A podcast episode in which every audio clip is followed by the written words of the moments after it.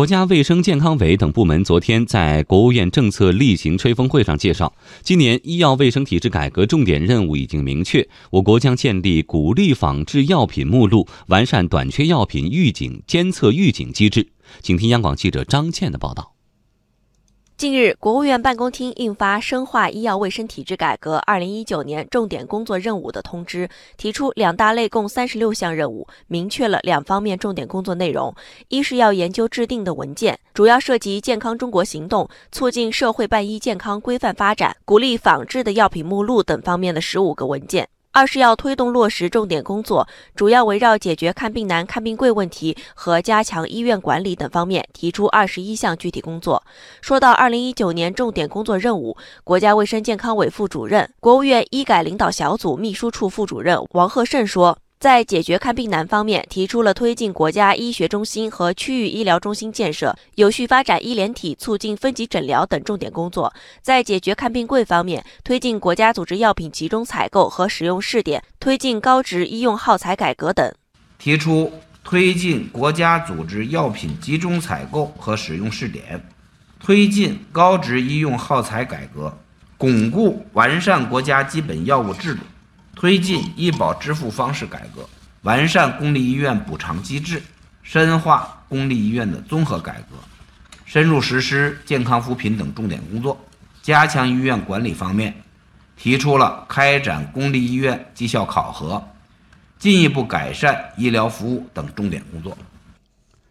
部分药品价格虚高，药品费用高是造成看病贵的一个很重要的原因，这也是今年医改的重点任务。如何继续降低药品费用，缓解老百姓的用药负担？我们继续来听报道。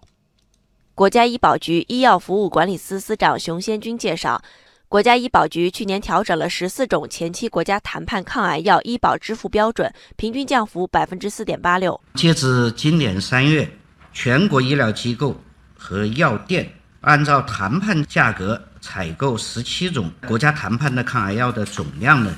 约为。六百二十八万粒，或者是片，或者是支啊，采购的总金额呢，达到了二十二点三四亿元，与谈判前价格相比，节省了采购费用三十一点八亿亿元。谈到今年要在降低药品费用方面做的工作，熊先军说，要开展二零一九国家医保药品目录调整工作，把更多临床价值高、药物经济性好的药品纳入目录，同时开展药品目录的准入谈判，通过以市场换价的方式切实降低药品价格，同时还将进一步扩大集中采购规模，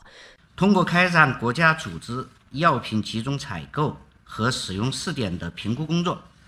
继续加强试点情况的监测和指导，启动试点评估，总结试点经验，优化完善药品集中采购制度，